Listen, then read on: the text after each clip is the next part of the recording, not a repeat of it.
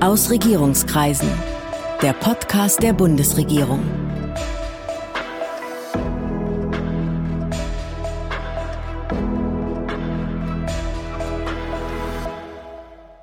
Hallo, willkommen zu Aus Regierungskreisen, dem Podcast der Bundesregierung. Ich bin Sven Siebert, ich bin Gastgeber dieses Podcasts und heute habe ich Martin Schelleis zu Gast, einen leibhaftigen General.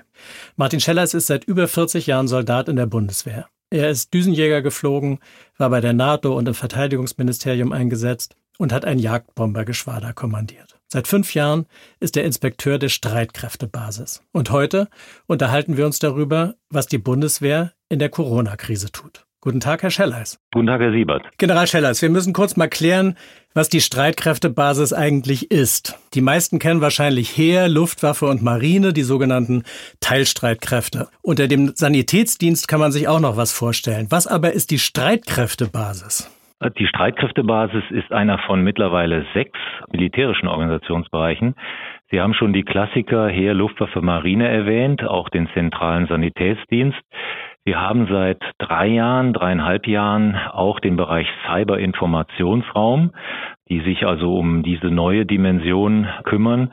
Und als sechsten Organisationsbereich seit 20 Jahren schon, aber vielleicht der tatsächlich unbekannteste, die Streitkräftebasis.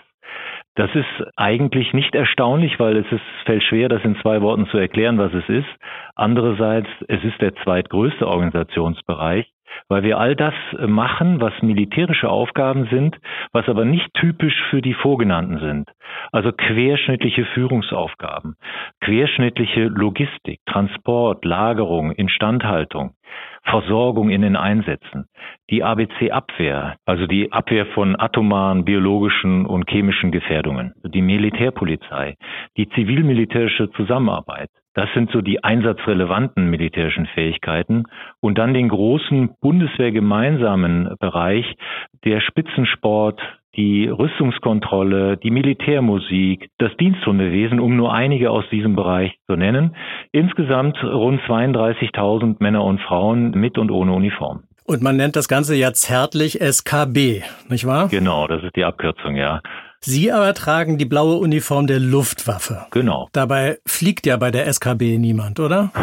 Nein, aber wir haben analog oder ähm, proportional zum Anteil an den Gesamtstreitkräften alle Uniformen der drei Teilstreitkräfte, Marine, Luftwaffe und Heer vertreten.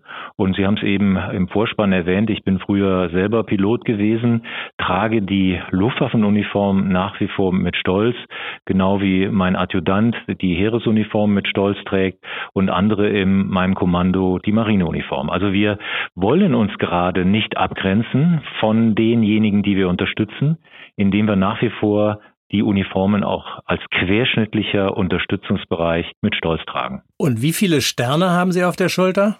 Zweimal drei. Also das ist der Generalleutnant, hat drei Sterne. Sie sind ein Sechssterner. Ja, zwei Schultern.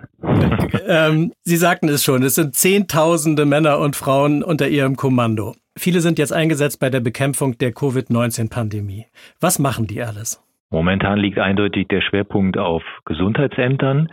Wir unterstützen aber auch in Krankenhäusern, in Alten- und Pflegeheimen, sowohl mit Fachpersonal als auch mit querschnittlichem Unterstützungspersonal was wir helfende Hände nennen, Männer und Frauen, die zum Beispiel bei der Essensausgabe oder bei dem äh, Spaziergang helfen, um die Fachkräfte dann freizusetzen, sodass sie sich auf ihre eigentliche Kerntätigkeit konzentrieren können.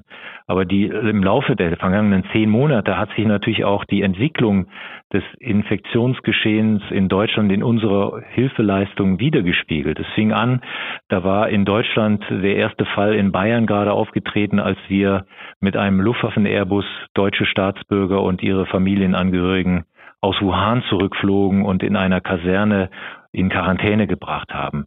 Wir haben äh, natürlich früh schon die Sanität hat sich äh, auf einen größeren Anfall von Patienten eingerichtet, hat die Kapazitäten in den Bundeswehrkrankenhäusern ausgeweitet, hat mit Fachpersonal auch andere Krankenhäuser unterstützt. Wir haben früh, wenn Sie sich erinnern, an den Megastau vor der polnischen Grenze, wo, ich weiß nicht, 20 Kilometer Stau, LKWs standen, da haben Soldatinnen und Soldaten Lebensmittel verteilt, Getränke verteilt. Wir haben mit Musik äh, die alten Leute in Pflegeheimen, Alterheimen, die nicht mehr besucht werden konnten, erfreut. Wir haben Nachbarschaftshilfe geleistet, um Menschen zu versorgen, die immobil sind.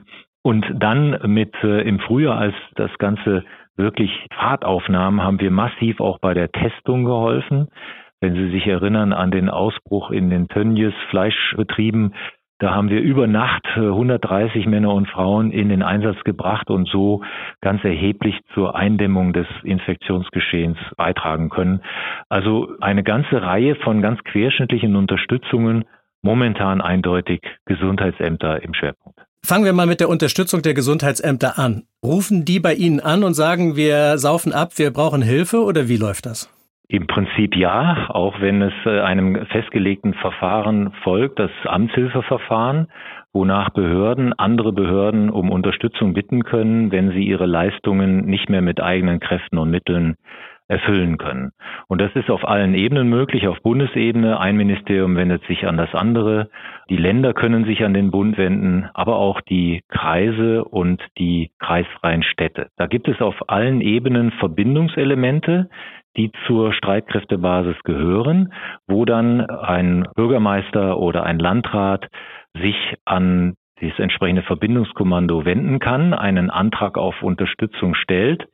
Der wird dann im Kommando Territoriale Aufgaben in Berlin gesammelt und bewertet. Der General Breuer, das ist der Kommandeur dieses Kommandos Territoriale Aufgaben, hat von mir Prokura alle Anfragen, wo es um technisch-logistische Amtshilfe geht, also nur Gestellung von Personal oder Material, ohne dass hoheitliche Aufgaben damit einhergehen, selbstständig zu prüfen auf Rechtmäßigkeit dürfen wir das und auf Machbarkeit können wir das.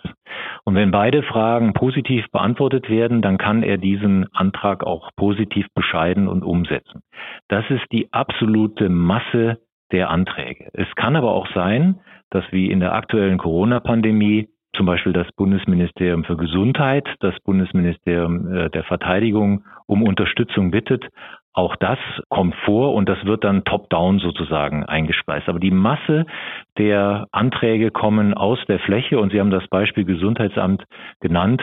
Die entsprechende Stadt bzw. der entsprechende Landkreis wendet sich dann an die sogenannte territoriale Führungsorganisation und dort werden diese Anträge gesammelt und bewertet und beschieden. Und was machen Ihre Leute jetzt da in den Gesundheitsämtern? Hauptsächlich äh, helfen sie bei der Kontaktverfolgung mit. Also wenn eine positiv getestete Person vorher äh, möglicherweise Kontakt mit anderen hatten, äh, gibt es ja die Listen in den entsprechenden Restaurants und sonstigen Begegnungsstätten, die werden dann abtelefoniert und gewarnt, ähm, dass man sich in Quarantäne begeben muss oder äh, sich beim Arzt vorstellen muss. Das ist die Hauptarbeit, aber es gibt auch allgemeine Auskunftsteilen, sozusagen Informationen, die unsere Männer und Frauen in Gesundheitsämtern dann für Bürger weitergeben. Und woher wissen die, wie Kontaktnachverfolgung geht? Da gibt es jeweils eine Einweisung vor Ort, die hat sich durchaus bewährt, äh, ein bis anderthalb Tage durch das Personal des Gesundheitsamtes, natürlich auch durch äh, die fachärztliche Leitung vor Ort, aber auch durch die älteren äh, Kameraden, die das schon äh, eine Weile gemacht haben. Im Schnitt ein bis anderthalb Tage und vielleicht auch nochmal in dem überschlagenen Einsatz der Schichten. Die neue Schicht kommt und schaut sich einen halben Tag an, wie die alte Schicht das macht. Das hat sich bewährt. Die Soldaten und Soldatinnen sind zum Erstaunen vieler alteingesessener Mitarbeiter recht schnell bei der Sache und recht schnell auch effektiv in der Arbeit. Jetzt heute, zum Zeitpunkt, wo wir dieses Gespräch führen, ist ja in vielen Kreisen funktioniert die Kontaktnachverfolgung nicht mehr äh, so richtig, weil die äh, Zahl der Infektionen einfach zu hoch ist. Sind Ihre Leute da sozusagen mit abgesoffen und was melden die zurück? Also unsere Leute sind ja nur in der Unterstützung der Zuständigen da. Wir können auch nicht bewerten, ob der Einsatz sinnvoll ist oder nicht. Das müssen schon die Zuständigen in den Gesundheitsämtern machen. Aber ich will mal ein Positivbeispiel, was ich letzte Woche selber erlebt habe in Köln erzählen. Dort war die Inzidenz bei 140 plus. Sie ist mittlerweile bei 120 und die Aussage des Amtsleiters ist eindeutig durch den massiven Einsatz von Soldatinnen und Soldaten konnte die Welle sozusagen oder die Wende herbeigeführt werden. Insofern macht der Einsatz unserer Leute schon Sinn. Aber im Einzelnen die fachliche Bewertung muss die Leiterin des Gesundheitsamtes äh, durchführen. Wir unterstützen. Wie viele Gesundheitsämter äh, nehmen denn Ihre Hilfe in Anspruch? Rund 80 Prozent. Wir haben knapp 400 in Deutschland und wir sind in über 300 mit insgesamt äh, neuester Stand 6000 Männer und Frauen tätig. Die Soldatinnen und Soldaten, die da eingesetzt sind, fahren die abends nach Hause, fahren die in die Kaserne, leben die jetzt im Hotel, sozusagen mussten die dahin verlegen oder werden die wohnortnah eingesetzt? Also auf alle Fragen kann ich mit Ja antworten, weil ja. tatsächlich überall unterschiedlich. Natürlich äh, versuchen wir Personal zu finden äh, für den Unterstützungseinsatz, was dann auch äh, einsatznah wohnt. Viele freuen sich auch, dass sie zu Hause übernachten können. Wenn das nicht der Fall ist, schlafen sie in Jugendherbergen, in Kasernen oder auch in Hotels. Das ist also ganz unterschiedlich und äh, das Bestreben ist natürlich vor Ort äh, beim Amtshilfeeinsatz auch die nah dislozierten, nah stationierten Kräfte einzusetzen. Das gelingt aber nicht immer, weil wir in manchen Bereichen der Republik ja gar nicht mehr mit Kasernen, mit Liegenschaften vertreten sind. Wir wissen von einem Kreis beziehungsweise von einem Berliner Stadtbezirk, nämlich Friedrichshain-Kreuzberg. Da wollte man ihre Unterstützung ausdrücklich nicht haben. Keine Soldaten. Ist es dabei geblieben? Nein, ähm, man ist zu einer anderen Entscheidung gekommen. Und tatsächlich war ich auch dort vor Ort, habe mit den Kameraden gesprochen, die dort im Einsatz sind. Das gleiche Bild wie überall. Die Mitarbeiter und Mitarbeiterinnen des Gesundheitsamts sind sehr froh, dass sie unterstützt werden. Sie sind auch erstaunt, dass die Soldaten äh, empathisch und zielgerichtet arbeiten können. Und die Reaktion der betroffenen Bürgerinnen und Bürger, die von unseren Soldaten betreut werden, ist überwiegend positiv. Einer der Kameraden meinte 90 Prozent plus. Also kein anderes Bild als in anderen Teilen Deutschlands. Und wenn jetzt einer der Soldaten oder eine Soldatin bei jemandem anruft, sagt er dann, hier ist Hauptfeldwebel so und so oder sozusagen gibt er sich zivil? Das ist unterschiedlich. Das ist auch den Soldatinnen und Soldaten freigestellt. Sie dürfen ja keine hoheitlichen Tätigkeiten wahrnehmen. Sobald Sie zum Beispiel eine amtsärztliche Bestimmung aussprechen müssten, müssen sie übergeben, das dürfen sie nicht. Das heißt, sie sind rein in der Information tätig und deswegen ist es auch unschädlich, den äh, Dienstgrad zu nennen. Viele Soldatinnen und Soldaten sind stolz darauf und tun das auch. Andere tun es nicht. Manchmal ergibt es sich im Gespräch, äh, wenn man einen Menschen an der Leitung hat, der auch ein bisschen Betreuung braucht und ein bisschen gesprächiger ist, da kommt manchmal die Rede drauf, was bist denn du eigentlich für eine? Ach, ein Soldat ist ja toll. Also alles möglich. Und der sagt eben nicht, hier ist Hauptfeldwebel so und so, ich befehle Ihnen jetzt zu Hause zu bleiben. Nein, das darf er nicht. Das darf er nicht und das ist auch ähm, Teil natürlich der Einweisung.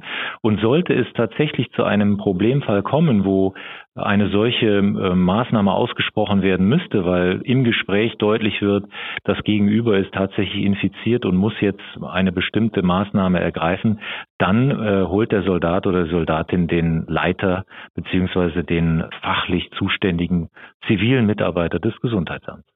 Als die Friedrichshain-Kreuzberger gesagt haben, wir wollen keine Soldaten, wie ist es bei Ihnen und Ihren Leuten angekommen? Also das ist ganz unterschiedlich angekommen. Einige haben schon mit Bitterkeit reagiert. Ich muss ganz ehrlich sagen, das ist dann Sache der zuständigen Verantwortlichen im Bezirk. Wenn sie ihre Aufgaben anders erledigen können, wenn sie das glauben, äh, dann sollen sie das durchaus tun. Wir bieten unsere Unterstützung an. Wenn man sie nicht wahrnimmt, dann muss man halt seiner Verantwortung anders nachkommen.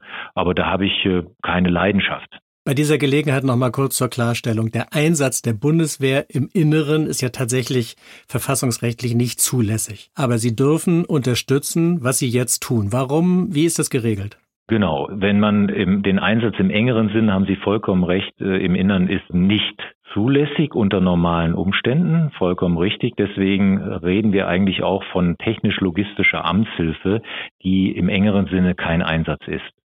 Was ein Einsatz wäre, äh, zum Beispiel bei natürlich im Verteidigungsfall oder auch im Spannungsfall, da kann die Bundeswehr eingesetzt werden. Und außerhalb des Verteidigungs- oder des Spannungsfalls kann sie hoheitlich tätig werden in Extremsituationen, wenn eine Katastrophe schon eingetreten ist oder katastrophische Umstände drohen und zum Beispiel die Polizei ihre Aufgabe nicht mehr mit eigenen Polizeibeamten alleine regeln kann. Dann kann die Bundeswehr unterstützen, aber in Verantwortung der Polizei und unter Führung der Polizei. Dann kann man auch hoheitliche Aufgaben wahrnehmen, aber das haben wir noch nie machen müssen und das wollen wir eigentlich auch nicht. Und das ist auch ausdrücklich jetzt nicht der Fall.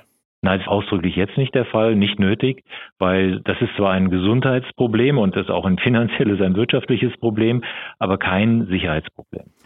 Jetzt steht die geplante Impfkampagne vor der Tür, hoffen wir jedenfalls. Was wird da Ihre Aufgabe sein? Bund und Länder haben sich ja auf eine Aufgabenverteilung geeinigt. Bund übernimmt die zentrale Beschaffung, Lagerung und Transport in die Verteilzentren der Länder.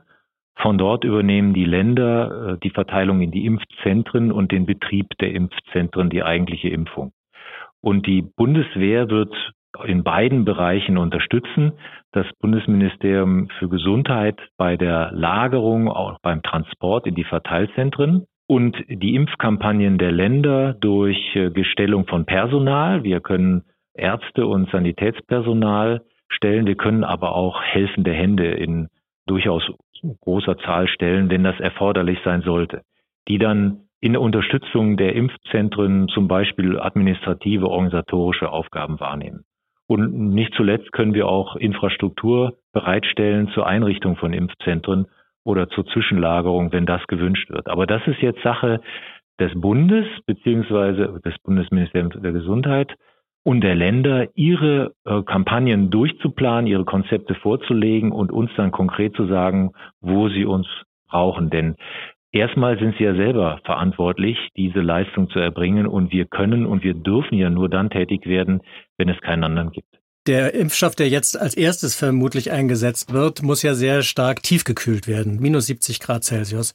Woher wissen Sie, wie man so einen Impfstoff transportiert? Sie sind ja jetzt keine Impfstofffachtransporteure. Und wo haben Sie die Ausrüstung her? Das haben wir auch nicht. Äh, und wir werden diesen Impfstoff auch nicht transportieren müssen, weil dieser, der sehr tief zu kühlende Impfstoff, vom Produzenten direkt an die Verteilzentren der Länder gebracht wird. Da haben wir also als Bundeswehr nichts mit zu tun.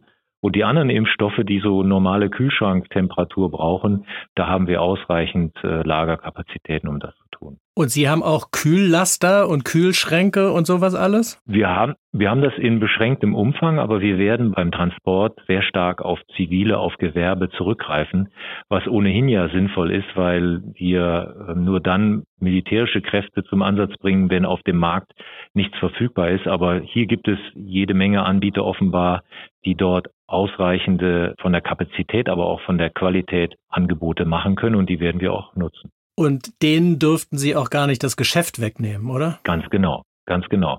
Das dürfen wir nicht und das wollen wir auch nicht. Und wir hätten jetzt auch nicht in dem Maße die Kapazität, um das ganze Land zu bedienen. Wir könnten punktuell unterstützen und dafür haben wir auch quantitativ beziehungsweise qualitativ geeignete Mittel. Ihre Chefin, die Verteidigungsministerin Annegret Kramp-Karrenbauer, hat aber angekündigt, dass auch die Bundeswehr selbst Impfzentren einrichten wird. Ja, das hatte ich erwähnt. Wir haben eine Anzahl von äh, Sanitätspersonal, Ärzte und Sanitätspfleger und dergleichen, Assistenten, die den Ländern angeboten werden, um deren Impfzentren, es ist ja die Rede von circa 450 stationären Impfzentren im, im ganzen Land aufzubauen. Da können wir unterstützen mit diesem Personal, so dass wir rechnerisch etwa 18.000 Menschen am Tag impfen könnten mit Personal der Bundeswehr. Aber diese Impfzentren, die die Sanität zur Verfügung stellt, werden integraler Bestandteil der Gesamtimpfkampagne, also müssen auf diese 450 Impfzentren angerechnet werden.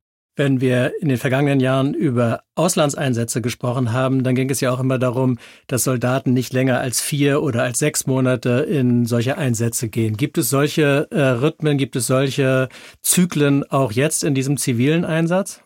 Nicht direkt, wobei wir natürlich schon darauf achten, dass es zu keinen Überlastungen kommt.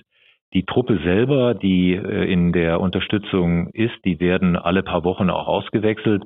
Viele, das ist sehr bemerkenswert, gerade die in den Gesundheitsämtern unterstützen, verlängern aber freiwillig mehr. Die Arbeit macht ihnen Freude und sie sehen auch die Sinnhaftigkeit Die wirklich stark unter Belastung stehenden sind die in der Führung, in der Koordination. Die können nicht ausgewechselt werden. Die müssen halt noch ja, ein Jahr oder so lange, wie es halt dauert, bis die Impfkampagne greift und dann die Corona-Schutzmaßnahmen zurückgefahren werden können. Die stehen so lange in Verantwortung. Und das, was Sie jetzt tun, geht das zulasten anderer Einsätze, beispielsweise im Ausland, also Mali, Afghanistan? Sind irgendwelche Leute, die sonst von der SKB dort eingesetzt würden, jetzt nicht dort, sondern hier? Ganz klar nein. Ganz früh ist schon festgelegt worden aus dem Verteidigungsministerium die Prioritäten. Das ist die Bedienung der laufenden Auslandseinsätze, übrigens auch die Vorbereitung darauf und die Zulieferung von Material in die Einsätze. Die zweite Priorität unsere einsatzgleichen Verpflichtungen. Wir stehen ja noch in Reserve für die Speerspitze der NATO, die schnellen Reaktionskräfte.